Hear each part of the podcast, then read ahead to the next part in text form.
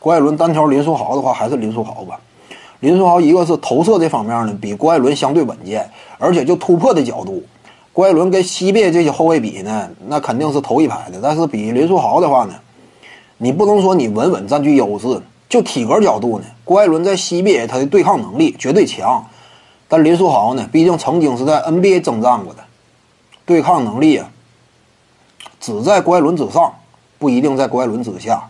所以综合比较的话，他俩打呀，郭艾伦还是打不过林书豪。就算说现在这个阶段也是，郭艾伦也能挣这个，呃，弄不过林书豪，只能说什么呢？就是林书豪啊，在西边联赛当中打出的表现远低于预期。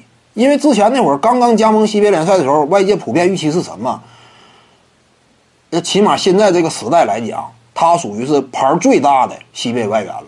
那不光是牌大，不光是名气，就是达到的 NBA 成就级别，没有比他高的。马上布鲁克斯厉害那。在 NBA 成就咋跟林书豪比？哈德森呢？当年易建联队友，俩人一块打酱油嘛，对不对？后来在那个快船队也短暂效力吧，都都不行，比不了林书豪。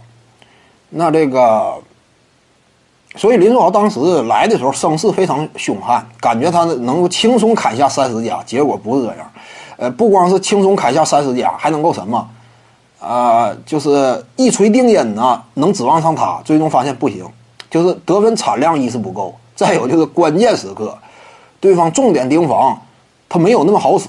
这点就不像什么马上之类的，那简直如入无人之境一般。马上啊，像这种级别，那就科比一样。马上布鲁克斯，对不对？跟科比挺像。当然，我指的是各自联赛啊，各自联赛。马上在西边就有点像科比嘛，这种这样一种级别，林书豪做不到。你再就包括弗雷戴特，在 NBA 赛场之上。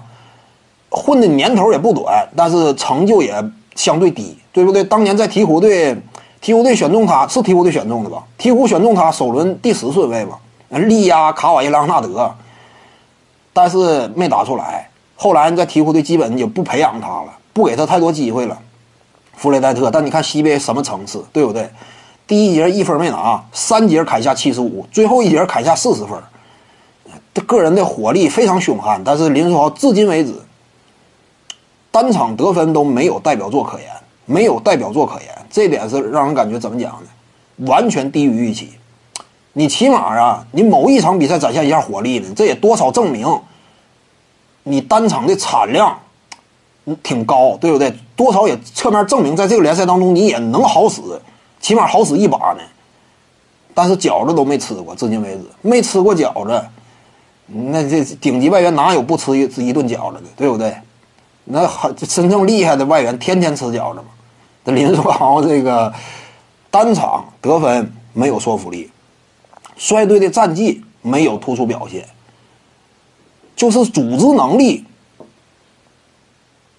你说这个赛季林书豪的组织能力展现的充分呢？你看看那助攻失误比，比艾伦杰克逊差多了。艾伦杰克逊之前擅长的是什么？组织。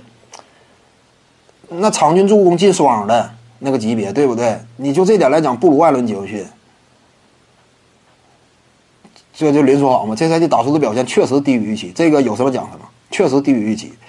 呃，甚至呢，赛场之上啊，你要是考虑到外援与国产球员的身份不同的话，因为我们清楚，你毕竟是个小外，对你你的要求是高的，而且你上场时间也相对受限，对不对？考虑到郭艾伦他是国产球员，你如果说。把这个国产球员的身份权重加上去的话，其实综合的赛场影响力与价值，郭艾伦高于林书豪，因为他是国产球员嘛，他登场时间不受限，第四节也随便用，对不对？我还能搭配大外援一块打。你要是考虑到这点的话，郭艾伦的场上价值是高于林书豪的。但是你要说目前他俩的个人实力，林书豪仍然能压制郭艾伦，就说什么瘦死的骆驼比马大。就说他在 NBA 打的呃挺好，在 CBA 表现不佳，但是不佳，仅就个人实力而言，郭艾伦也在林书豪之下，那也是不行。两人之间起码还是能够看出差距。徐静宇的八堂表达课在喜马拉雅平台已经同步上线了，各位观众要是有兴趣的话呢，可以点击进入到我的个人主页当中，在专辑页面下您就可以找到它了。